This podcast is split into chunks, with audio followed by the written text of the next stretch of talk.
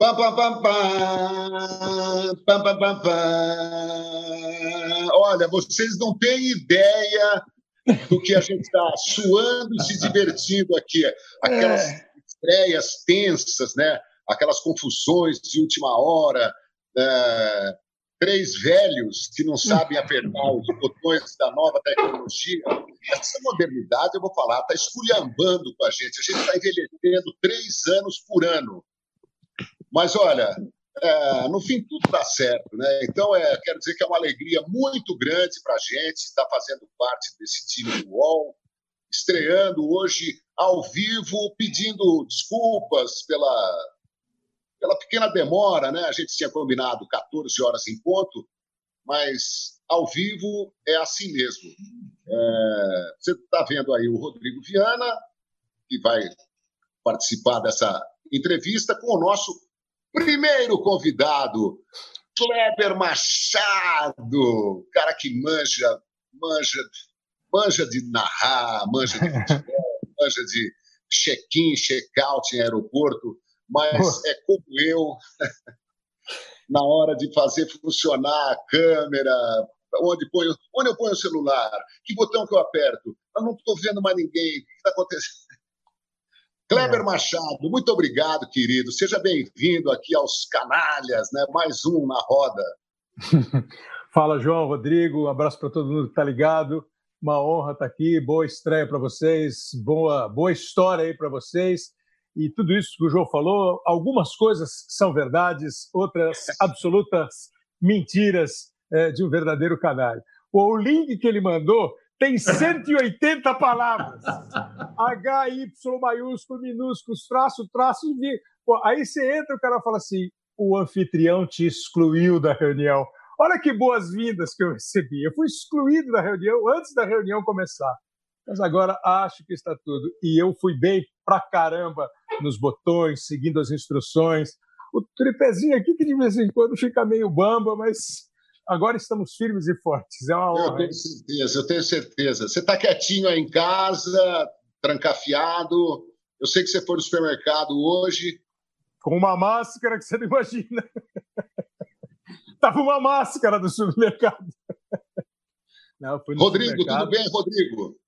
Tudo bem, João? Boa tarde, boa tarde, Kleber. Que alegria, né? Que bom estreando aqui. O Kleber, é meio complicado ligar a internet, entrar ao vivo, todo mundo fazendo live. A função do comunicador, do narrador, é um pouco essa, descomplicar. Eu já quero entrar no papo aqui, que eu acho que você é um cara que descomplica muito quando você está narrando. é deixar é, simples. É uma tentativa. Deixar simples é sempre um bom caminho, né? por mais sofisticada que seja a questão, quanto mais você puder simplificar, eu fico lembro, sempre lembrando assim, sei lá, anos 80, quando virou a história do economês, né, que todo mundo falava e ninguém entendia nada. Aí chega o Júlio Betti e simplifica de uma maneira absolutamente compreensível para todas as línguas, né? Para quem fala a gente vai, para quem fala nós vamos, para quem fala sabeloei ou para quem fala, oh, tô sabendo. Então, que essa é uma grande função de quem se comunica. Tentar, sem escapar do vocabulário, que é o vocabulário do assunto lidado, é, dar profundidade quando isso exigir, das informações precisas, mas quanto mais descomplicar, Rodrigo, acho que mais fácil a compreensão. É mais fácil a comunicação e imagino ser mais fácil a compreensão de quem está ouvindo, vendo.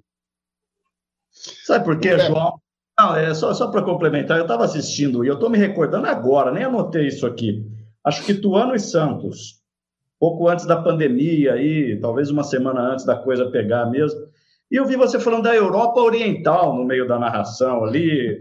Eu falei, meu, esse, o João já tinha me falado, meu, o Kleber é meio fora do pino, assim, não parece. E que bom eu achei, porque às vezes as pessoas enxergam os narradores como se o cara soubesse só de 11 contra 11, né? Sei lá o que os caras pensam. Aí eu fiquei ouvindo você falando sobre a Europa Oriental, depois pulou um pouco para a Polônia. Eu falei, como é que o Kleber está falando isso na Globo no meio de uma narração, cara, no Santos Ituano? E estava. É, eu não lembro qual foi o contexto para falar, certamente. Um jogador tinha passado por lá, enfim, sei lá. É, eu não me lembro o contexto, mas assim, é, essa visão que nem sei se muita gente tem sobre quem trabalha com esporte, é, houve um tempo em que o esporte era considerado o cantinho da redação, né? Mas, ao mesmo tempo, se você pega grandes profissionais do jornalismo, muitos deles passaram pela editoria de esportes. Acho que hoje mudou um pouquinho. É, hoje, o novo jornalista, o jovem estudante de jornalismo, já pensa em se dedicar ao jornalismo esportivo. Você vê muitos trabalhos de conclusão de curso em que o cara escolhe um tema ligado ao esporte. E me parece ser muito interessante, porque é uma atividade. É, é, antes de tudo, é, o cara é jornalista. É, eventualmente, ele pode ser radialista, ele é um comunicador. É, e acho que a obrigação é saber um pouco de tudo. Você não precisa ser especialista em tudo, porque de especialista em tudo, eu acho que a gente já está meio satisfeito. Mas saber um pouco das coisas. É, e a questão do esporte, principalmente na televisão, no rádio, é, o João que trabalhou em rádio, televisão, você também trabalhou. É, uma vez é, nós estávamos fazendo alguma, alguma transmissão e, e, era uma coisa muito ampla. Eram vários caras em vários lugares e passava de um para o outro, é, tudo ao vivo, tudo no improviso. E depois me falaram que o, o então é, diretor de jornalismo da TV Globo em São Paulo, o Paulo Roberto Leandro, que já nos deixou, disse que ele estava na suíte, ali no controle, e olhou para um companheiro dele do jornal e falou assim: ó, tá vendo? Por que, que eles fazem tudo assim, tão fácil, e a gente tem tanta dificuldade de vez em quando, entendeu? E mesmo o jornalismo é, geral hoje é muito feito de ao vivo. E esse ao vivo exige que você saiba que é a Europa Oriental, é a Europa mais, primeiro, ao Oriente, né? É, ao leste, é, que tem os países da cortina de ferro, que foram considerados o leste da Europa. Eu acho que ter um mínimo de conhecimento geral é fundamental para quem se comunica. Ah, nem diga, viu? Eu adoro isso. Você sabe que eu estava vendo esses dias uma entrevista do Alfredo Orlando, narrador da Rádio Tupi, o Alfredo Orlando de Campinas, foi meu chefe na Rádio Capital, um cara de uma integridade, de uma categoria, de um, uma sobriedade. É, e ele estava contando dos dissabores da profissão nos tempos de, de anos 60, 70, e eu me lembro disso, né? Você chegava no estádio você ficava alô Telesp, alô Telesp, alô Telesp, esperava. Alô Telesp, alô Telesp, alô Telesp, e dá até o cara. E ele falou uma coisa que eu já tinha esquecido. Ele falou assim: quantas vezes eu tive que dublar a narração de um jogo de futebol? Dublar, porque a gente não conseguia linha, não, não, não, se, não, não conseguia se comunicar com a telefônica de São Paulo, né? É, você punha numa rádio que tinha conseguido linha, ficava ouvindo o locutor narrar e, e repetindo. E, que ele estava falando. Lá vai o Santos para o ataque, Pelé abre na esquerda para Edu, lá, lá vai o ponta pela.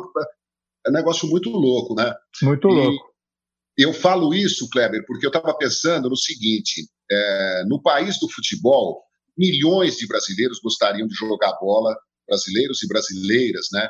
Assim como milhões de brasileiros e brasileiras gostariam de, de, de ser cantores, né? Claro. E acho que milhões de brasileiros gostariam de ser narradores de futebol, porque quem gosta de futebol narra os seus jogos, as suas peladinhas, o seu futebol de mesa, futebol de botão. É, às vezes tira o som da televisão e narra o jogo que está passando na televisão e tal. E você faz parte de um universo mínimo, mínimo, mínimo, mínimo de um cara que conseguiu chegar à, TV Globo, de narrar a Copa do Mundo, de viajar pelo mundo todo, de narrar finais de campeonatos, jogos importantes. Quando é que você sacou que isso ia acontecer com você? Se é que você sacou um dia? Pô, João Carlos, é, é interessante isso, porque assim, você falou de é, é, o cara dublar uma transmissão de rádio, né? Quantas vezes o pessoal é, mais antigo conta a história de fazer uma transmissão inteira de hora e meia, duas horas, e depois esperar um telegrama para dizer chegou. É, o áudio chegou, porque o cara deve ter narrado um monte que não chegou. Quando eu comecei a trabalhar, o meu primeiro registro profissional, em carteira profissional, é na Rádio Bandeirantes. É, mas é assim, é, dia 1 na Rádio Bandeirantes e dia 2 na Rádio Tupi, na antiga Rádio Tupi, onde o Alfredo Orlando foi seu chefe. E lá na Tupi eu comecei é, como um, visitante ali para o plantão esportivo do Mané Ramos, do Zé Ribeiro e depois eu fui trabalhar lá. Mas antes de trabalhar, eles falaram assim, o Mané me falou assim, ó, é o seguinte, é, em fevereiro vai ter umas férias para fazer do Antônio Carlos, que é o office boy aqui do, do departamento. Você faz as férias dele e depois vai sobrar a vaga para você entrar como rádio escuta. Pô, eu evidentemente peguei. E aí eu passei fevereiro de 79 como o boy do, do departamento de esporte. O Alfredo Orlando já não estava. Milton Camargo era o chefe, é, o Haroldo Fernandes estava, eles contrataram o José Val, José Góes, e eu ia é, quase toda semana na Telesp, que era ali no Paraíso, ou na Embratel, ali na 7 de abril, ou ao contrário, né? fazer isso aí que você falou, pedir a linha. Está aqui o pedido de linha, dia tal, de tal hora, tal hora, a linha telefônica para que o cara pudesse fazer a transmissão. Aí eu comecei a trabalhar em rádio, comecei a trabalhar na programação da rádio, aí tive a oportunidade de fazer esportes na Rádio Globo. Quando eu saí da Rádio Globo, em 86, eu já tinha feito um período de TV Gazeta. Foi quando nós trabalhamos juntos. Aí, quando eu saí da Rádio Globo, eu resolvi trabalhar em esportes, tentar é, um emprego no esporte. E fui procurando, fui procurando. Falei com um na rádio tal, falei com outro na rádio tal. Eu falei, pô, vou lá na Gazeta de novo, né? E fui lá na Gazeta. O Avalone já era o chefe, o Scatamaca tinha saído e o Avalone era o chefe. E o Avalone acabou me contratando para ser repórter. Nesse período de ser repórter, a Gazeta fazia reportagens onde o repórter narrava mais ou menos o que estava acontecendo, principalmente em lances, em coberturas de jogos, para que fosse mais fácil a edição. Não tinha muito recurso para editar. Então a gente todo, todos nós começamos a fazer narraçõezinhas. Podia fazer VT na época, né? gravar o videotape para você exibir depois. Eu comecei a narrar alguns. E aí eu. Mas nunca pensei que eu ia ser narrador, né? Nunca pensei exatamente que eu ia ser narrador. Na verdade, na verdade, eu imaginava que a minha carreira ia ser como cara de programação de rádio. Meu sonho era ser diretor artístico de rádio, entendeu? Aí quando eu fui para a TV Globo, lá para São José dos Campos, para fazer o Globo Esporte em São José dos Campos, estava começando a TV lá, eu passei a fazer o programa, reportagens, e vi para São Paulo fazer intervalo de jogo e fazer o esporte espetacular. Você narrava eventos para o esporte espetacular, é, eventos bem editadinhos, assim, 5, 10 minutos. Eu acho que com essas narrações e com o tempo da Gazeta, o pessoal começou a falar: bom, pode ser que dê alguma coisa, vamos ver se rola alguma coisa. Aí fiz um jogo, fiz outro jogo, tive muita sorte, porque é, o, o Luiz Alfredo foi para o SBT, e a Globo estava só com o Galvão e o Oliveira, e eu acabei sendo um dos narradores da Copa do Mundo de 90. Eu não sei, eu, eu sempre achei espetacular a carreira de a função de narrador. Eu ia ver jogo na Rádio Globo e ficava olhando o Maciel, o Osmar, o Reinaldo narrarem. Eu olhava um pouquinho para o jogo e um pouquinho para eles, para ver os trejeitos, o que, que os caras faziam, como é que o cara limpava o microfone. Então, eu sempre achei a função. É, narrei muito futebol de botão com meu irmão, né? Quando as coisas começaram a andar, falei, bom, acho que virei narrador. E, e, e com o tempo, é, eu passei até essa impressão que você tem. Eu não sei, é, é, muita gente eu acho que gostaria de ser narrador. E era um clube muito fechado, né? Era um número muito pequeno de narradores. Aí, com a Bandeirantes fazendo o canal do esporte, ampliou um pouco mais. E agora, com as TVs é, exclusivamente esportivas, você tem hoje um mercado muito mais amplo. Se você for contar, você vai achar fácil, fácil, fácil 30 narradores que hoje estão aí em atividade. Mas é uma função, eu gosto muito. É muito difícil eu sair de casa, não me lembro de sair de casa e falar, pô, vou ter que narrar um jogo hoje, vou ter que narrar um evento hoje. Acho uma função muito bacana, gosto muito. Agora, o importante é que o pessoal goste um pouquinho também. Ô, Kleber, estou ouvindo você falar aqui, cara, e Bom, já tem mais de mil pessoas assistindo aqui, que para a gente é um canhão, né? A gente estava meio paradinho aqui, só no nosso canal. É, é bom isso? Mil pessoas é bom. É bom eu não sei, imagino que sim, ué. De qualquer maneira, acho que o, o bom é sempre a conversa, né? independente das pessoas. E você conversa assim, muito legal. Eu, eu pelo menos, acho que a, a tua principal característica assim, é essa da conversa mesmo. É isso que você passa. Outro dia eu estava conversando com o João e alguém falou assim: o João também tem que narrar porque ele conversa. E eu fico pensando, eu que sempre fui um repórter, né, nem sei narrar, nunca me atrevi, gosto muito de observar, fico pensando nessa coisa da conversa e me recordo, do, talvez, da tua passagem que fique mais na cabeça das pessoas, não sei se é assim você pensa, a história do, do, do Rubinho, do hoje não, do hoje sim, etc. Quer dizer, fosse um outro narrador, aquilo lá ia ser um trauma, um problema. E você fez daquilo lá uma sala de domingo, uma conversa mesmo, está tudo bem. É, eu acho isso tão bacana e eu acho isso um dom, cara, porque conversar não é uma coisa simples. É. Comunicação é uma fonte de mal entendimento. Há guerras por conta de comunicação. E quando uma comunicação acontece, é um pequeno milagre, sabe? Eu, eu penso muito isso.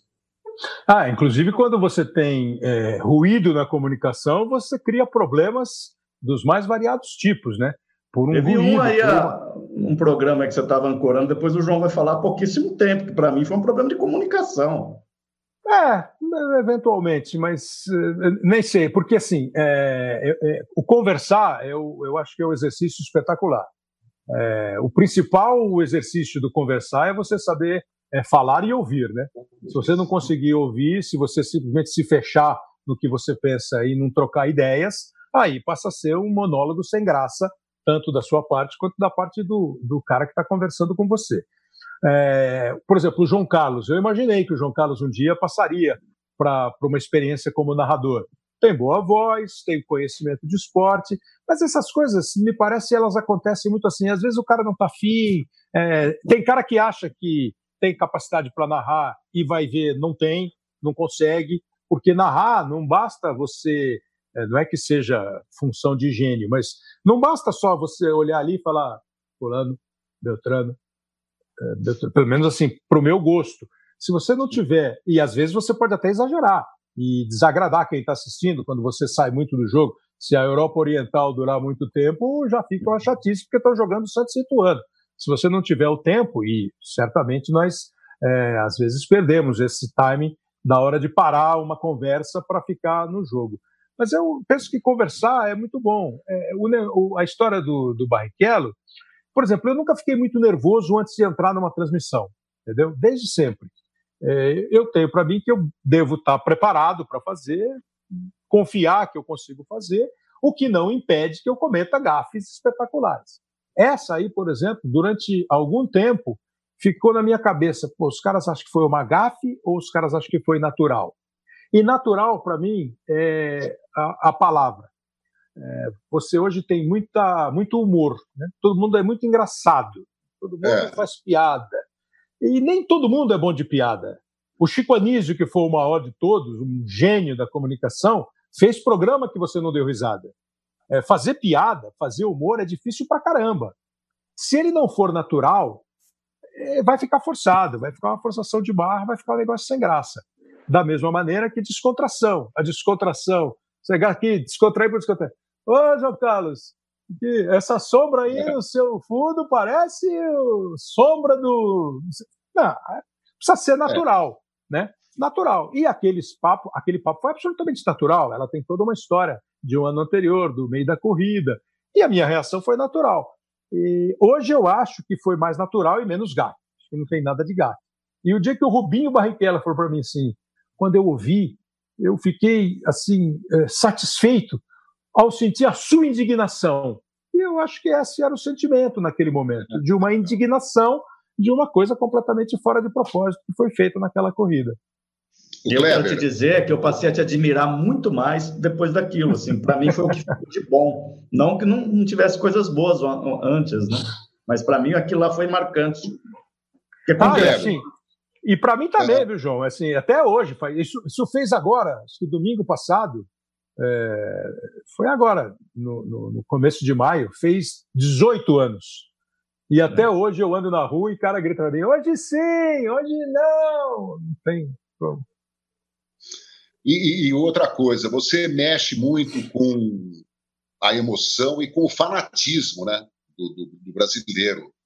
É, torcedores enlouquecidos, né, no caso de uma derrota, você mexe com essa paixão é, toda semana. É, e a gente sabe que tem gente que apela, né? Você já foi hostilizado, já, já tentaram te pegar por causa de, de, um gol que eles acharam que você deu mais ênfase no gol de, de tal time. não. Eu acho que você é um cara muito. Eu, por exemplo, não sei para quem você torce. Quer dizer, eu, eu sei, mas eu, eu sei assim, por saber, porque a gente se, se encontra, conversa, tem amigos comuns e tal. mas nunca vi você falar abertamente, né? É, e não vejo você fazer distinção entre um clube e outro, mas o torcedor sempre acha alguma coisa para pegar no pé, né? Então, por exemplo, é, é isso assim, graças a Deus eu nunca fui hostilizado nessa, nunca foi assim, nossa, a situação aqui está grave. É, nunca, nunca. As pessoas tratam com respeito, reclamam, elogiam, é, falam que você torceu para o time que não era o dele, mas isso me parece ser meio assim é, atávico, né, do torcedor de futebol. Você sempre é, foi menos para o time dele e mais para o time do outro. A não ser quando o time dele conquista uma vitória muito histórica, muito marcante, aí é o contrário. Então, quando o cara grita para mim, oh, aquele olha o Romarinho, é porque o Corinthians foi campeão da Libertadores. Se o Corinthians tivesse perdido a Libertadores, o cara ia dizer que eu não prestei atenção no Romarinho. É, quando o torcedor do Atlético fala do gol do Leonardo Silva na final da Libertadores de 2013, é porque o Atlético foi lá e fez o gol, né? se o Leonardo tivesse cabeceado para trás e feito um gol contra, você era o pé frio que não ajudou é. o Atlético a ser campeão. Mas isso é meio natural. Agora, já teve, assim, por exemplo, tem um jogo que ficou, acho que até hoje os caras é, reclamam, teve uma final de Copa do Brasil em 2008, Esporte Corinthians. O Corinthians estava ganhando o jogo e, o, e fez um gol, eu acho que o Enilton fez um gol, e o Carlinhos Bala, quando acaba o jogo, ele dá uma entrevista dizendo que aquele gol podia ser o gol do título. E eu devo ter dito alguma coisa na linha assim: para o Corinthians, esse deve ser o gol, esse pode ser o gol da perda do título. E a torcida do esporte entendeu que aquilo era uma torcida pró-Corinthians, quando não tinha nada a ver, era um fato. É, qualquer, uh, qualquer evento que você fizer, principalmente um jogo de futebol, você vai lados. pensar dos dois lados. Então, para o Corinthians, aquele gol pode significar perder o título. E para o esporte, ganhar o título, como acabou de dizer o Carlinhos Bala. E não deu outra. O esporte foi lá e ganhou o jogo. Mas os caras já estavam tão assim, é, inflamados, às vezes até. É, não, me disseram que até estimulados durante os dias entre um jogo e outro, dizer, oh, você viu o que o cara falou, entendeu? Que aí o gol do esporte já foi narrado na, na, no ouvido deles sem vibração, que o esporte é campeão da Copa do Brasil, já não saiu como devia sair. Isso acontece direto, isso acontece direto. A questão do time, é, sexta-feira eu fiz um, um, um, programa com o Tiago, que é um botafoguense, que faz um canal do Botafogo, né, para o Botafogo. Mas a gente falou sobre um monte de coisa. E ele perguntou, já te chamaram de São Paulino? Já. E de corintiano? Também.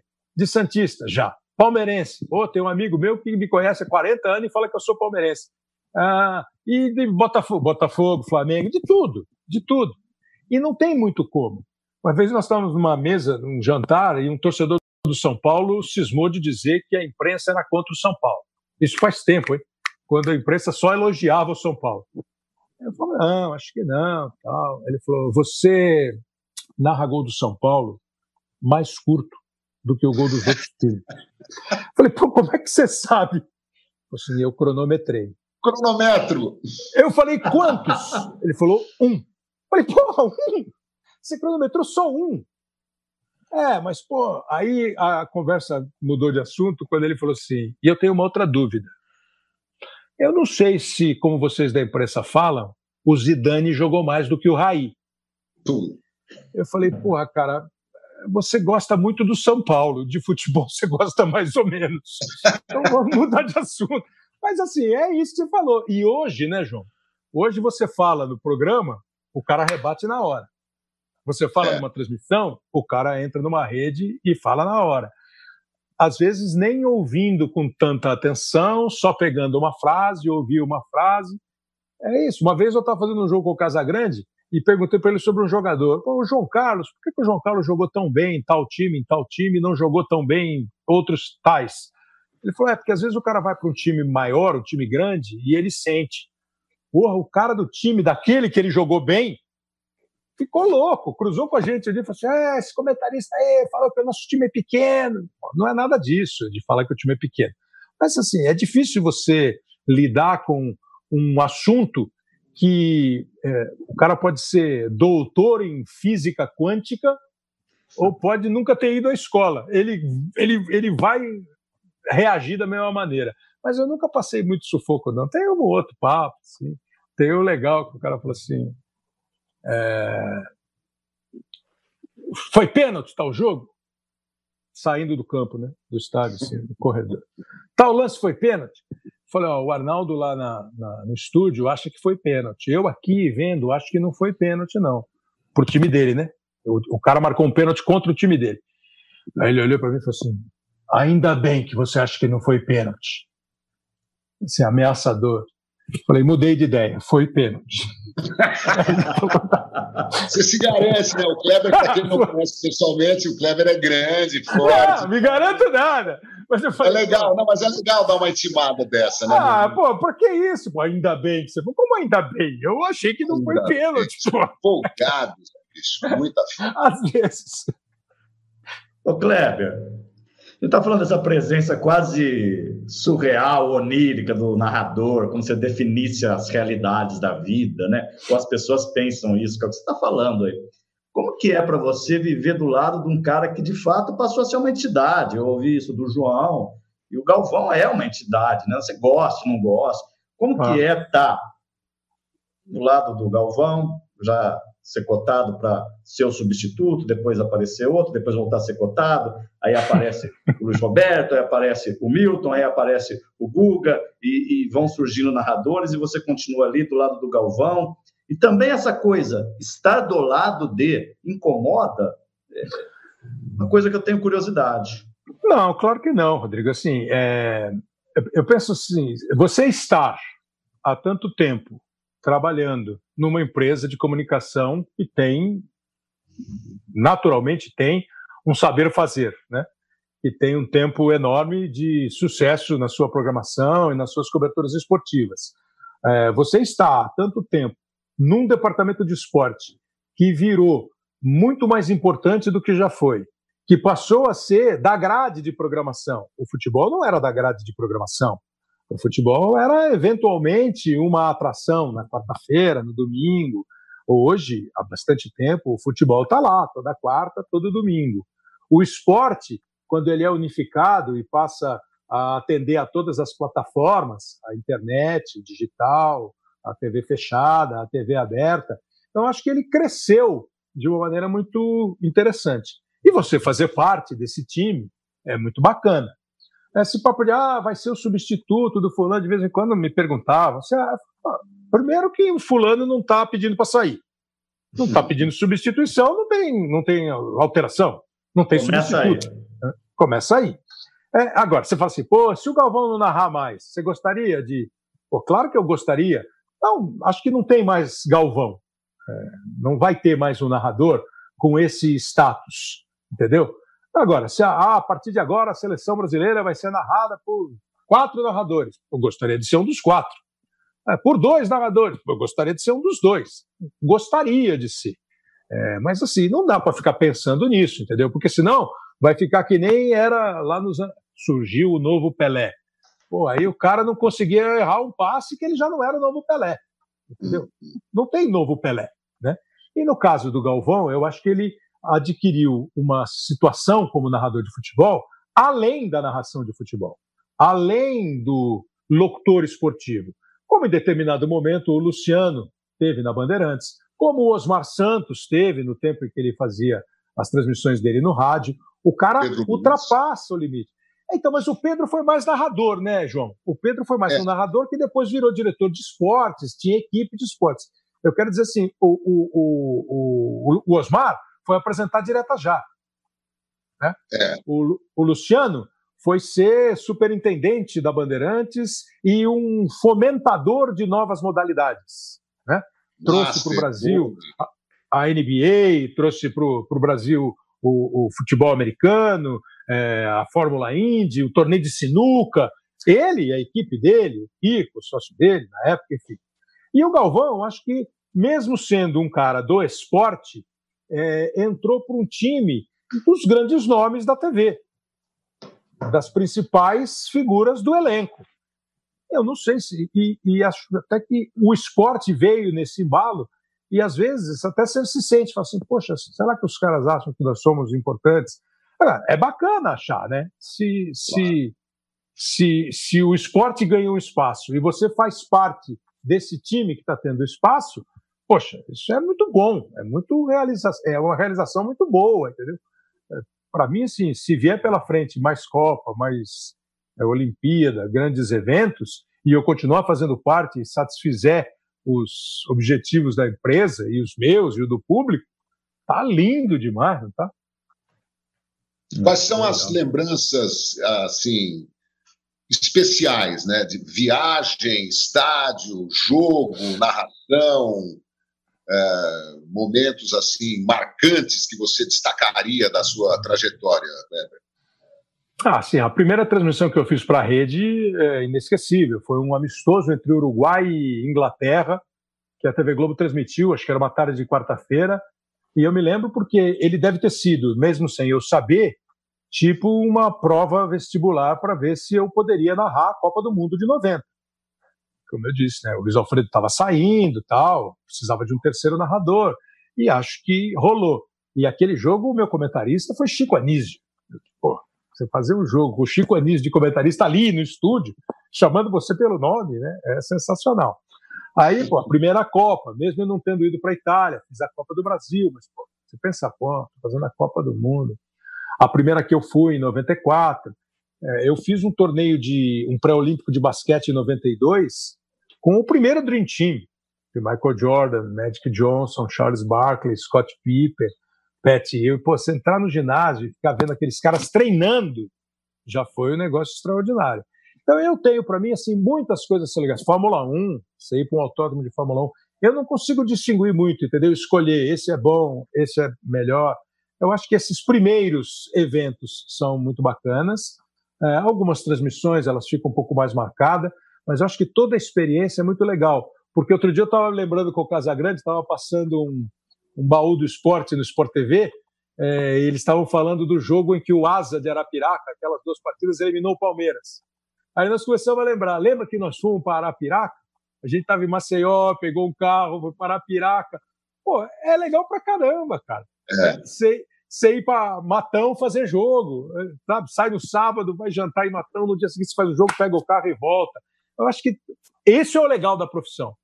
Além, tem os seus ônus, tem as suas cobranças, tem as suas frustrações, eventualmente, mas essa experiência que você tem de ir e vir, de saber que há uma rotina, mas essa rotina é sempre diferente.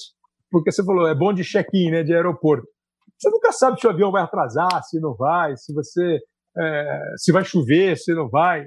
É muito diferente toda a transmissão. E isso me parece ser muito legal para quem consegue fazer. Você, você falou, deixa eu só lembrar de uma, de uma, passagem aqui rápida, né? A caravana do esporte da ESPN me convidou uma vez para ir para apropriar Sergipe, a beira do São Francisco, divisa com Alagoas. Quem estava também na caravana? O doutor Sócrates. Pô, não é lindo? Dirigindo de Aracaju até Propriar. Coisa que eu nunca imaginei na minha vida que eu fosse desembarcar um dia em Aracaju, comer uma peixada lá na, na Avenida pegar o carro. Falei para o motorista: posso ir guiando? Falou: pode. Fui, fui dirigindo até Propriar uma experiência maravilhosa da caravana do esporte. Então, é, eu acho que o rádio e a televisão proporcionam assim umas quebras de rotina. Claro. Pô, cara, na, na, uma vez nós, fomos, nós estávamos fazendo uma Copa dos Campeões, é, que foi em 2000, assim, é, foi o maior torneio do mundo, né? Você fazia um jogo na quarta, um jogo no sábado e ficava nos outros dias em Maceió não fazendo nada, jogando bola todo dia. E aí, num jogo, a final foi um jogo em João Pessoa e o outro jogo em Maceió, se não me engano. Aí nós saímos de carro de João Pessoa para Maceió. E foi num comboio, né? Fui eu, o Casagrande no carro, acho que estava o Marcília, o Haidt estava, aí estava o pessoal da Bandeirantes, o Oliveira Andrade, o Rivelino, aí você para para almoçar. E na Copa de 2002, nós estamos num jogo, fizemos um jogo, não sei onde, era o dia de Brasil e China, segundo jogo do Brasil na Copa de 2002. Eu estava no Japão e a primeira fase o Brasil na Coreia. Aí estava eu e o Haidt o, o árbitro, o comentarista de arbitragem. E a gente tinha dois, um cara que ficava com a gente, o Kawasaki, que era o brasileiro que fazia a tradução no Japão. E junto com o Kawasaki, o chefe dele era o Taka. O Taka era muito amigo do Zico, levou o Tom Jobim para tocar em Tóquio. Aí nós estamos no carro, o Taka falou assim: podíamos ver o jogo casa de Zico, né? Falei, como assim, uhum. ver o jogo na casa do Zico? Aí ele ligou pro Zico e nós fomos ver Brasil e Chile na casa do Zico, cara. lá no, onde o Zico mora, lá no Japão. Pô, aí você entra na casa do Zico e senta no sofá e o Zico vendo o jogo. Pô, é, é inigualável. Um jantar lá no Japão, Zico, Cerezo e Falcão. Pô, você só fica ouvindo, só fica vendo. O Kleber, é, você citou aí duas passagens suas com, com Casagrande. Eu vou, você fica à vontade, eu sou jornalista, vou tocar no assunto. Teve todo o embrólio, toda a discussão, que acho que todo mundo já sabe, muita gente acompanha me perguntando aqui. Agora, para mim, eu não sei qual a opinião do João, fiquei com a impressão que o pós-notícia virou mais notícia que a notícia. Né? então, o que aconteceu aquele dia no Bem Amigos, aí virou a notícia maior do que a declaração do Raí, maior do que a declaração do Caio, maior do que a antideclaração do Casa. Enfim, me parece que esse clima de, de fla-flu que a gente vive já há um tempo aqui no Brasil e que, óbvio, que ele vai para o futebol, vai para o campo político, ideológico, me parece que ele toma conta de todas as discussões. Aí, é claro, você tem uma discussão que envolve ideologia, mas ele fica maior do que ele deveria ser, ele se desloca do discurso original. É, eu estou sendo um pouco prolixo porque eu não tenho a habilidade sua e do João de ser tão simples na comunicação. Mas eu achei que o discurso se deslocou, queria ouvir a tua opinião. É bem possível, Rodrigo. Assim, é, qualquer coisa que for dita hoje, como eu falei agora há pouco para o João, ela é rebatida, analisada. E normalmente, por exemplo, aquele dia depois do programa, eu fui ver um noticiário reproduzia toda a conversa e já tinham, uma hora da manhã, 120 pessoas comentando, 150 pessoas comentando. E a conversa estava dividida, a opinião das pessoas estava. eram opiniões divididas. Alguns mais agressivos, para um lado ou para o outro, e alguns mais ponderados, é, entendendo a questão. Eu acho que assim, é, o nosso mercado hoje, e, e, foi eu puxei o fio aqui, quase derrubei tudo. O, o João Carlos é, comandou é, durante muito tempo programa de debate e ele sabe perfeitamente que hoje ele fez um podcast com a gente outro dia e nós conversamos sobre isso. Muito é, bom. Nós temos hoje uma, um sem número de opiniões. Todos temos opiniões. Todos devemos expressar as nossas opiniões. Mas, assim, é uma opini é opinião sobre tudo. É, há, há, alguns fatos que eles não precisam de opinião. Sabe, como é que você vai opinar, por exemplo, pegar um factual?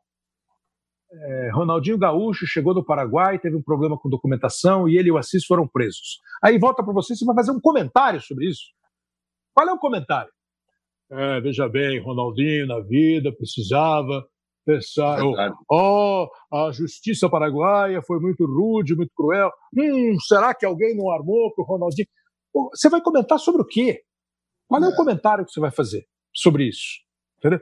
A justiça decidiu tal. Você pode até dizer, pô, se eu fosse juiz, eu não decidiria assim. Mas você fazer um profundo comentário, e naquele caso, foi uma opinião. É, do mesmo modo que nós trabalhamos e emitimos opinião, né? isso conversei eh, com, com eles né, depois, tal, nós temos que a, admitir que todos, a, admitir não, é, é natural que todos tenham opinião. Só que hoje nós comentamos a opinião dos outros. Quando nós comentamos a opinião dos outros, a chance de haver um fla-flu acaba aumentando. Não é só mais fla-flu de uma vez por turno. E aí, João? É, eu. A gente tem que ficar. A gente está sem o áudio do, do, do, Kleber Machado nesse momento, né? Ele continua falando lá, mas a gente. Tá me ouvindo? Tá me ouvindo? Não, tá me ouvindo? Tá legal. Agora sim, pode continuar. É, não, eu já tinha parado, é você que está surdo. Ah. É. é. o seu áudio, é o seu fone. Vocês são amigos há quanto tempo? Quanto tempo vocês são amigos? Não, Tecnologia. Hoje. Tecnologia. Hoje. Eu peguei um outro celular que a imagem está. Ah. Então... Sabe por quê? Eu preciso mandar um abraço para o João Marcos Gomes, que mandou aqui, entre tantas mensagens, cumprimentando o Kleber, é, desejando boa sorte para os canalhas no, no UOL. O João Marcos Gomes sempre quis um alô meu. Pô, João Marcos Gomes, muito, um alô para você, obrigado, querido. E o André Porfírio falou assim: o grande Chico Anísio trocava mais de times que de personagens. E tem o Rodrigo Abraão, que é de Arapiraca. Está vendo o programa? Eu sou de Arapiraca. É, tem várias mensagens aqui. O Guilherme Fidalgo, ver Fórmula 1 com o Kleber na narração é muito bom. Obrigado. É, tem várias aqui, viu? Tá, Pedro Toledo. Bronca muita, João? Bronca muita? Não, não tem nada, viu? João Paulo Bianchi, parabéns pelo novo programa. O André Porfírio lembra do, do, do show do esporte do, do, Luciano e por aí vai. Muitas tem muita coisa mensagens. emocional aqui, viu, João? Muita gente pedindo. É, os, tem um cara aqui pedindo qual o momento mais emocionante que você lembra, Kleber. É, tem muita gente lembrando um gol do Romário que você narrou. Deixa eu, muita gente aqui participando. Mas muita gente perguntando essa coisa da emoção, né? O que te tocou mais? Pois é, essa assim de emoção. Uh eu tenho falado isso quando me perguntam, um, um, um ex-diretor nosso lá de esportes, o Luiz Fernando Lima, uma vez ele conversando comigo falou assim que ficava muito bravo quando bravo no sentido assim, pô, isso é uma bobagem quando a gente começa uma transmissão e fala assim, vamos acompanhar as emoções de, e todos nós falamos. Né? Ele falou assim, emoção você não acompanha, não garante que vai ter, emoção você sente e passa. Se você se envolve com o evento e se emociona com o evento e tiver competência de passar essa emoção que você está sentindo para quem está vendo, você certamente vai tocar também quem está vendo. É verdade, na, na, assim, na, na, simplicidade do raciocínio, é verdade. Nós vamos continuar falando emoções, as emoções.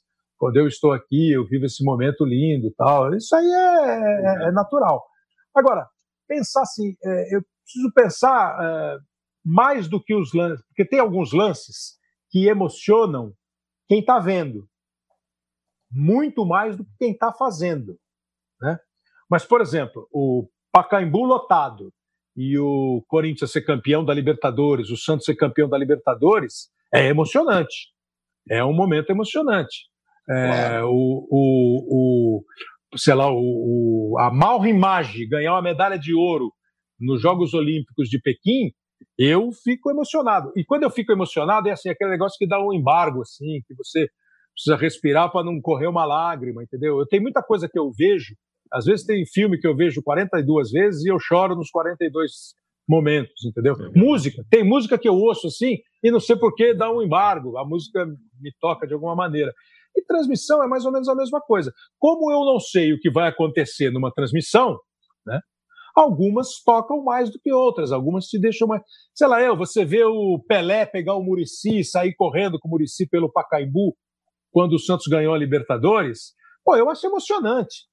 Cada vez que eu vejo um filme do Pelé, um lance do Pelé, alguém falando do Pelé, eu acho emocionante. Eu acho emocionante, assim, de você ficar embargado. Agora, que eu tenha feito, é isso que eu preciso pensar, que, eu, que eu me lembro, assim, que, que tenha me tocado. Por exemplo, eu fiquei muito, muito envolvido num jogo entre Brasil e Iugoslávia, nas quartas de final, hein? não era nem final, é, de uma da Olimpíada de 96. O Brasil era campeão olímpico, jogou com a Iugoslávia e perdeu o jogo. E aquele jogo foi um jogo assim eletrizante, jogo de vôlei. Foi um jogo eletrizante, assim, que eu fiquei pô, o tempo todo é, tenso. Estava fazendo o jogo com o Bebeto de Freitas como comentarista. Mas é difícil você lembrar, assim, sabe? isso, mas certamente tem. É, é aquela coisa que você faz e você fica é, embargado. Você fala assim, pô, isso aí é tocante. Às vezes é uma reportagem, uma imagem, mais do que uma transmissão, entendeu? Pô, vou falar uma que não é de futebol, vai. Tava fazendo um carnaval. Eu fiz um monte de carnaval, né? E fiz nove no Rio. Pô, teve um ano no Rio que a Portela estava desfilando e o desfile estava acabando e a escola estava atrasada e eu acho que o portão fechou na, na, na dispersão. E a velha guarda não conseguiu passar pelo portão. A velha guarda da Portela. Pô, você olhava, os caras chegando e não podendo entrar, pô, é de chorar, pô, sabe? Assim, você pensar, putz, os caras não estão conseguindo passar. Eu acho que são esses os momentos, é mais do que vitória ou derrota, sabe? É às vezes um lance, uma frase, um movimento que o cara faz, uma comemoração que o cara faz. Que legal. Olha, eu quero falar de música hein, com você. É... Mas antes quero saber uma outra coisa, mas só vou dar uma ilustradinha. Você falou do Pelé, eu também me emociono sempre que vejo o Pelé. E retuitei esses dias um Guarani 2, Santos 2, no Brinco de Ouro da Princesa, em Campinas, 1974. Eu não sabia. Está escrito lá no, embaixo do, do, do vídeo, na, na legenda lá, os últimos gols de Pelé com a camisa do Santos. Totalmente de branco, sem nenhum, só o número e o escudo. O resto tudo branco. O Pelé faz um golaço, depois faz um gol de pênalti. Que ah, foi fora da área a falta nele. Foi assim, na entradinha da área, o árbitro veio correndo lá de trás, marcando pênalti, mas enfim. O Santos estava ganhando de 2 a 0 o Guarani empatou no segundo tempo, no final do jogo, 2 a 2 e aí eu falei, que curioso, né? Os últimos gols do Pelé no Santos foram contra o Guarani e logo depois o último jogo dele contra a Ponte Preta. Contra né? a Ponte. Também. Mas eu queria saber se você jogou. E, e no meio, e, e no é. meio, João, teve um jogo que a TV Gazeta passou domingo. Você chegou a ver, foi uma delícia. Domingo agora, ante, é, anteontem, uhum. a Gazeta passou o replay, o, o VT, praticamente completo, de Santos e Corinthians, em 74, é, o Pacaembu com o gramado todo estragado, enlameado, o Pelé se machuca e foi o último Santos e Corinthians do Pelé. O Pelé jogou esse jogo domingo, é, tem, mais ou menos como o gol que ele fez contra a Romênia na Copa do Mundo, para você lembrar. É? O, acho que o Jair vai no fundo, cruza, e o Pelé ele faz o gol. O Carlos Alberto, Carlos Alberto, ele faz o gol de carrinho. A jogada foi feita pela direita, pelo time do Santos, Alguém bateu, talvez o Adilson, alguém bateu muito forte, o Wilson, lateral, bateu muito forte. Ele tentou dar o carrinho e a perna ficou meio presa. E ele machucou a coxa. Acho que ele machucou o posterior da coxa. Ainda aguentou mais uns 10 minutos e saiu. Com 30 minutos do primeiro tempo, ele saiu. E era o último Santos e Corinthians do Pelé. Eu é... me lembro mais ou menos disso. Lembra? O Corinthians ganhou de 1 a 0 gol do Rivelino. É, o Corinthians venceu o jogo e o Pelé saiu. E aí o Pelé jogou quarta-feira e se despediu contra a Ponte Preta. Não fez gol contra o Corinthians, não fez gol contra a Ponte. E vocês falaram em emoção, né? O Marco Antônio Rodrigues, o Bodão. Que é daqui conta... de Araraquara. É, de Araraquara, exatamente. O Bodão conta que nesse jogo ele foi escalado. Eu não me lembro se ele trabalhava na Gazeta Esportiva ou na Folha de São Paulo, acho que na Folha, para fazer o Pelé. Então ele tinha que fazer o Pelé. Quando o Pelé se machucou, ele falou: pô, me ferrei, né? O que eu vou fazer agora? E diz o Bodão, e eu só vou acreditar no Bodão, que ele desceu e o Pelé estava entrando num táxi para ir embora. Foi junto. E o Pelé, e ele falou: Pelé, pô, eu tô, tô perdido. Eu tenho que fazer uma matéria com você. Ele falou: entra aí. E foi para Santos no táxi com o Pelé. E que em determinado momento o Pelé teria dito para ele alguma coisa assim: você vê como é a vida, né? Acho que foi a única vez na minha carreira que eu pensei: hoje eu vou arrebentar. Pô, meu último Arrebentou, clássico contra o Corinthians, me machuquei e saí no primeiro tempo. O Pelé. Arrebentou o músculo da perna. Que é a vida. A vida é caprichosa, é melhor não, não provocá-la muito, não, com expectativas muito otimistas, né? Mas aí, você jogou bola em que nível, Kleber? Pergunta difícil, hein? Ah, cara, eu jogo bola até hoje, né? É, minha primeira brincadeira foi jogar futebol e eu passei a vida inteira jogando bola, jogando bola. É, uma época eu morei num bairro em São Paulo chama Jardim Bom Filhole. É eu morei também ali, lá. É, logo na saída da Raposo, né?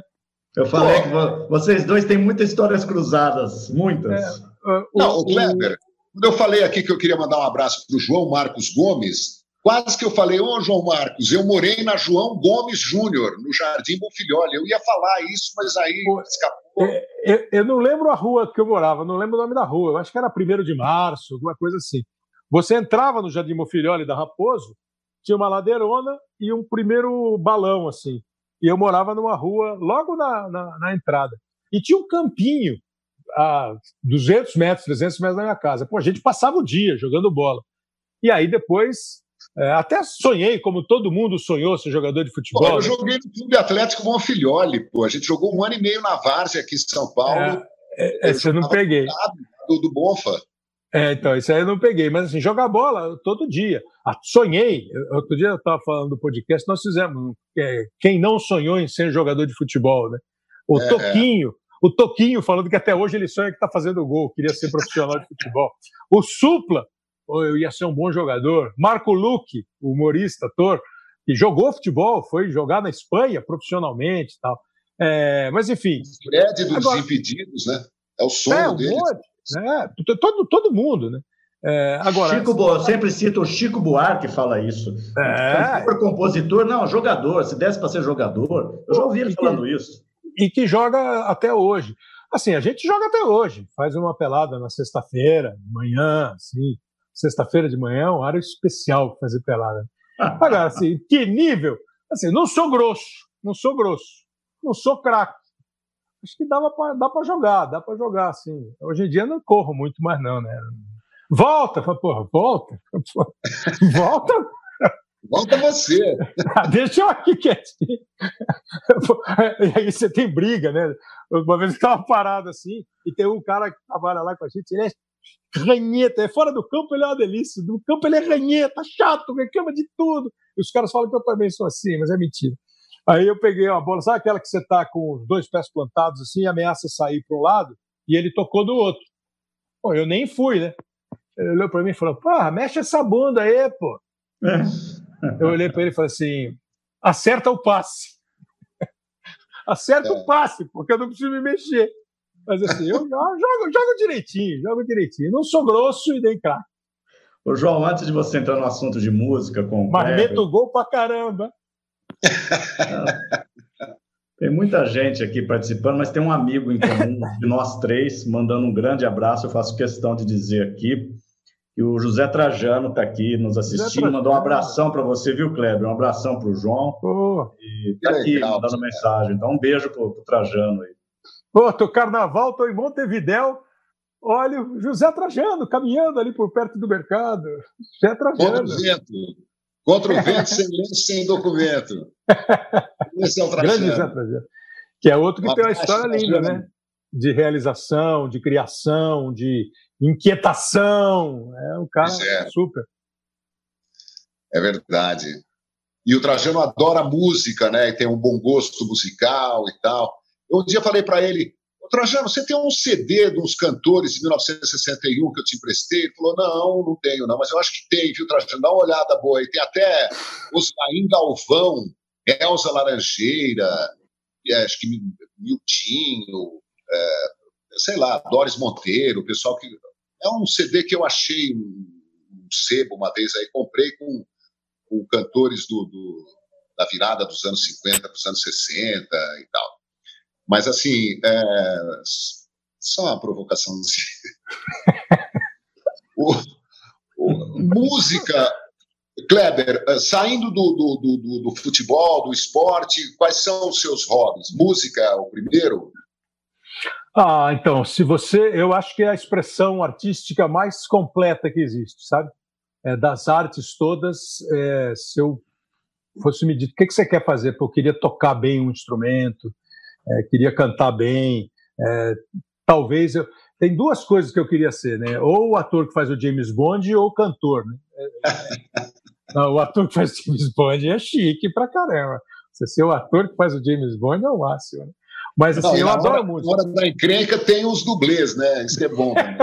é, não. É, uma época eu pensei se eu queria ser um James Bond de verdade ou o ator. Aí pensei bem, falei, não, melhor o ator. ser é. só o ator mas acho música assim uma expressão porque se, se você ouvir qualquer música apenas na melodia dela você vai é, curtir. Se você ler uma letra eu ainda vou fazer um programa de rádio que vai ter uma sessão que vai chamar ouça essa letra. Você não precisa ouvir a música. Ouve a letra. Presta atenção no texto da letra sabe? Então eu acho música um negócio espetacular gosto de cinema, gosto de teatro, gosto de um monte de coisa, né? Gosto de jogar bola, gosto de um monte de coisa simples. Gosto de ir no, do, ir no bar, ir no restaurante e tal. Mas, assim, eu, eu, música, mais do que gostar. Essa é uma que vira e mexe tem uma canção que me dá um nó na garganta, assim. Nem sei por quê, mas eu sei que dá porque você lembra de alguma coisa tal. Acho assim, a maior expressão de arte que tem para o meu coração é música. Que tipo de som você curte, Kleber?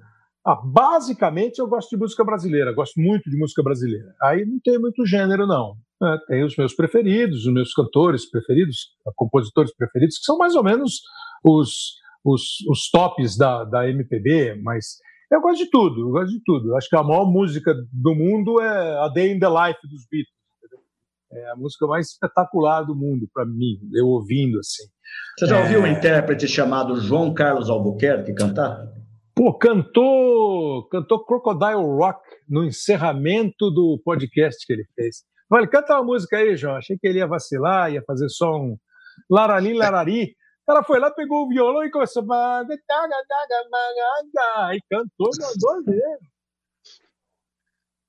Uh, eu estou numa fase, eu estou numa fase mais musical. Agora a, a, gente tem essa parceria com o UOL, então eu vou, vou de novo me dividir entre a música e as entrevistas, né, os amigos. Tem que meter música no programa aí, pô.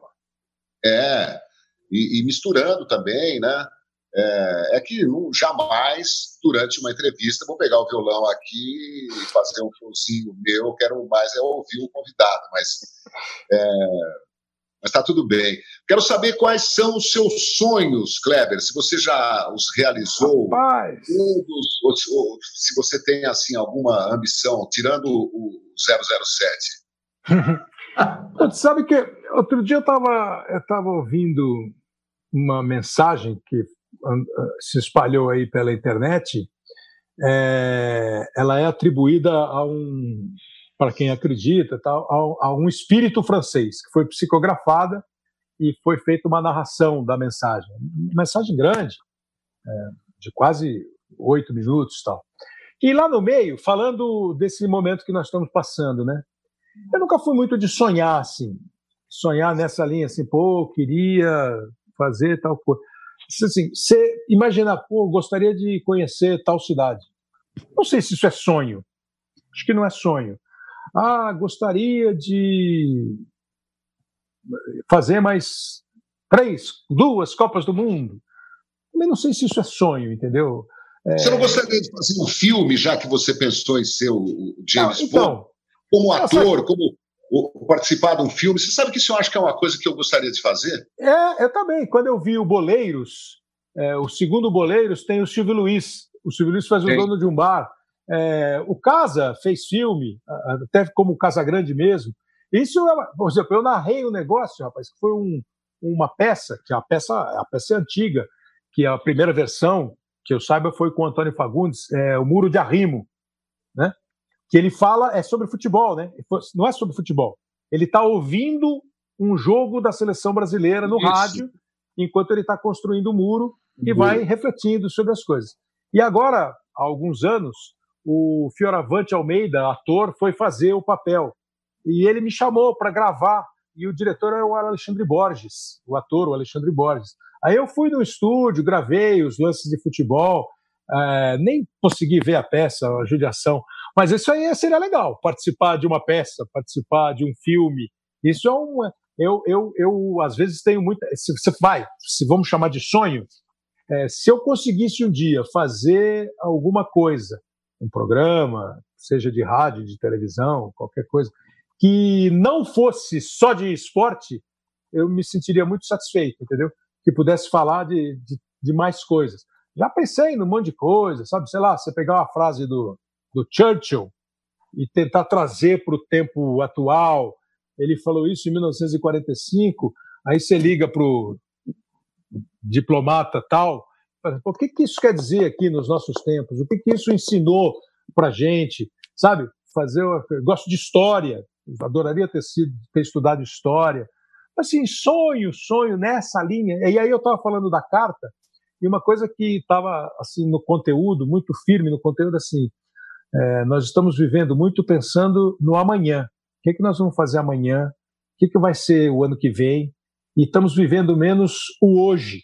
Nós estamos vivendo menos o momento. E essa situação que estamos atualmente faz crer que o momento é bom para caramba, né? É, é, muito bom, né? Quer dizer, queria. É, a, o, o Antônio Abujanra fazia um programa lá na Cultura, que agora o Marcelo Tais está fazendo, chama Provocações E, e no final o Ambujanra perguntava, eu acho que o, o, o Tais também pergunta, o que é a vida? Né? O que é a vida? O que é a vida?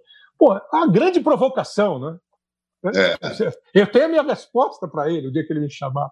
É uma grande provocação. Agora, ela é linda. Tem que ser linda hoje, não pode só pensar no amanhã. Talvez por isso eu não fique. Claro que eu imaginei, ah, você é narrador, uh, que legal. Aí um dia você pensa, ah, vou ter uma casa. Mas assim, sonhar assim, oh, me falta tal coisa na vida, eu quero viver até os 92, estou negociando, até 92 eu assino o contrato agora. Mas, sim, mas e a vida? Sonho, é, sonho ter saúde, saúde, ter saúde, muita saúde. O é. que é o que é? Diga lá, meu irmão. É. Ela é a batida de um coração. Ela é Luiz uma... Gonzaga Júnior. O, o Casagrande fez um filme altamente erótico. Aparece o, o Vladimir, o Eu Pita, não, não, o Pita do Santos e do São Paulo, o Pita do o Corinthians, Pita que fez é, cinema, né? Cabunati, acho que a Leiloca das Frenéticas, né? Tem umas, tem umas gatas no, no, no filme. É, acho que a é Cida, a Cida, Cida Santos, acho que faz a mãe de uma delas. Eu assisti o filme. Tem a é. Vera Zimmerman. Vera Zimmerman. Eu tô tentando lembrar o nome do filme aqui, cara. É, ação, ação, fez de tudo também, hein? Ah, que legal. Um abraço para todo mundo.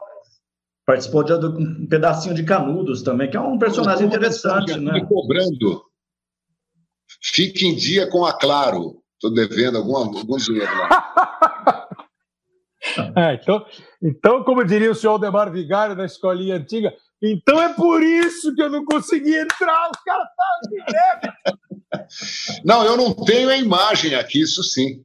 Faz dez dias que a televisão não, não dá sinal de vida. Vai ver é por isso. Falar Acabou nisso, nosso tempo, né? Não, a gente tá, tá tranquilo. É... Vai acabar a bateria.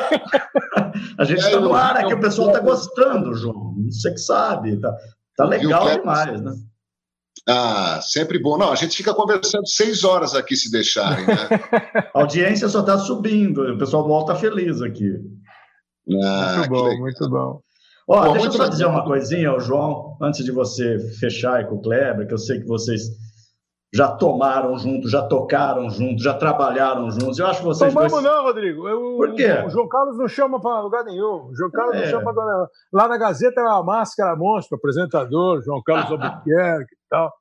Aí só de vez em quando que a gente fala, pô, João, você não vai de vez em quando? Vou, pô, dá um toque, nada. Eu vou, eu vou em boteco. É, eu vou em boteco. Você acha, que o, você acha que o Kleber vai em boteco? Ele vai com Oscar Nossa. Ulisses, se esconde lá no fundo do shopping. Isso é louco. É, na última quer... mesa, lá, vindo, eu... 400 conto a é. garrafa. É, é, morando na Vila Madalena, eu não vou a boteco.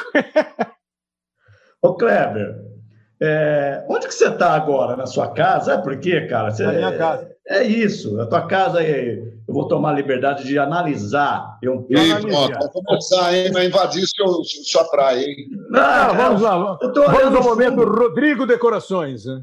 Eu estou olhando o fundo da tua casa e estou percebendo que ela é ah. tão simples quanto o jeito de você falar. Eu estou ah. pensando que o Ronaldinho Gaúcho não sabe ou não sabia mais dar toque simples na bola e acho que por isso que ele foi preso também. Estou fazendo essas relações meio de glândula pineal aqui que o João conhece bem. Para dizer o quão difícil e o quão raro é, é encontrar gente que encontra nas instâncias da vida que não essas tão óbvias uma realidade. Esse eu acho que é um dos segredos desses caras, como você, o João, eu de uma forma muito menor, o Trajano. É, é não é sucesso, não é disso que eu estou falando. Claro. É, é, o jeito desses caras virarem referências para um certo número de pessoas, seja grande ou pequeno. Eu acho que é achar, achar esse, esse imponderável, essa instância que não é tão óbvia para todo mundo, e não fazer disso um discursão né, como eu já estou fazendo aqui. Eu acho isso tão legal e eu acho que você faz isso tão bem. E, e eu vou te falar um negócio, muito honesto. Eu estou tendo essa impressão ainda maior agora conversando. Acho que você devia, o diretor de programação da Globo, dar um programa de entrevistas para o Kleber. Porra, eu pegava, esse eu pegava, esse eu pegava. Porque, cara, como como é legal, como é bom falar com você. E com o João nem se fala, né? Enfim. Pensando como você começou, a primeira questão que você colocou, o negócio da simplicidade, de ser simples, né? É assim, pô, é, eu vou, acho assim, não é, é, não é, não é virtude, né? não é virtude, não é qualidade. É, é, na verdade, para mim, não existe necessidade nenhuma de você sofisticar algumas coisas que podem ser simples. Todo mundo gosta de coisa legal, de coisa bonita, de coisa elegante, de boas viagens, de bons lugares. Todo mundo gosta. Mas sem é, muita pose, né? Sem muita máscara. Né? Não precisa, exato, você não precisa entrar de. Né? É. Assim. É, e as coisas simples são deliciosas. Um bom boteco é delicioso. Pô, eu vou em fila de banco, cara. Eu, eu, eu, eu comecei a fazer transação bancária de casa, assim, pelo telefone há um mês. Eu ia em fila de banco três vezes por mês. É, e pegava fila, claro. Qual é, o, qual, é o, qual é, o, mistério? Pô? Qual é o problema? Claro. Um dia eu estava andando aqui na, no bairro aqui, eu estava andando, estava de calção, de chinelo, o cara olhou para mim e falou assim, pô, você também anda de bermuda e de chinelo? Claro. Não. Claro, pô, claro. Você claro. vai falar assim, você parece o Kleber Machado da Globo. claro que eu ando, pô. Eu vou, vou pra praia sem camisa.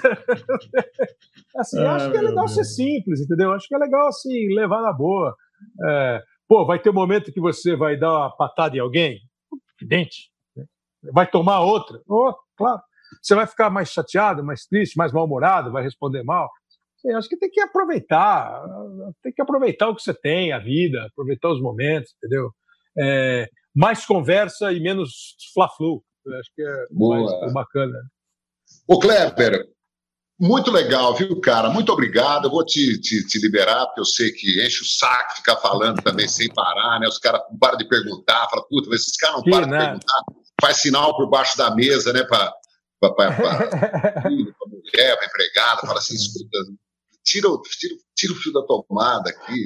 Eu estou assistindo, eu estou assistindo, comecei a assistir agora, essa semana, é, o Jovem Papa, né? Young Pope. É, é, a primeira temporada ainda, que o Jude Law faz o Papa, né? O Papa, ainda estou tentando decifrar o Papa. Aí a primeira coisa que falaram quando ele sentou no, no escritório do Papa foi assim, melhor, embaixo da sua mesa tem um botão que se você apertar o botão, toca lá fora e em minutos alguém vai entrar e vai encerrar a conversa que você está tendo agora. Vai arrumar botão, desculpa para. Botão do pânico. É, mas aqui, conversar assim não precisa de botão, não, é uma delícia. Ah, Maravilha, viu? Pô, cara, saúde, sucesso, se cuide, viu? E a gente se tromba por aí. Foi uma alegria ter você aqui na, no nosso primeiro programa ao vivo no UOL. Mandar um abraço para todo mundo que nos acompanhou e tal e ao Rodrigo. E você encerra, Kleber, como um. Você, você, você sabe fazer essas transmissões ao vivo? Assim? Encerrar? Encerrar? É? Encerrar. Bom. Primeiro, primeiro quero agradecer muito uh, vocês terem convidado. É, o João falou comigo já há umas duas semanas, e aí nesse período rolou essa estreia hoje. É, muito bacana, muito bom. Tomara que esse primeiro programa seja só o primeiro, que vocês fiquem aí é, tempos e tempos fazendo o programa cada vez mais legal. Tá na cara que o, Rodrigo eu conheci hoje de ver é, e o João há muito tempo tem um poder de comunicação, tem tudo e tem uma simpatia, uma empatia com o público que é inquestionável. Tenho certeza que vocês vão fazer sucesso. É, vocês estão pegando um período em que esse tipo de programa está cada vez mais e mais sendo é, consumido, né? feito e consumido, é, mas as coisas vão passar, vão ficar boas e a gente vai ficar de boa. Agora, foi uma honra, um prazer. Todo mundo se cuide. E encerrando o primeiro programa, você continue sempre acompanhando os canalhas, porque de canalhas eles só têm o jeitão. São gente boa pra caramba. boa!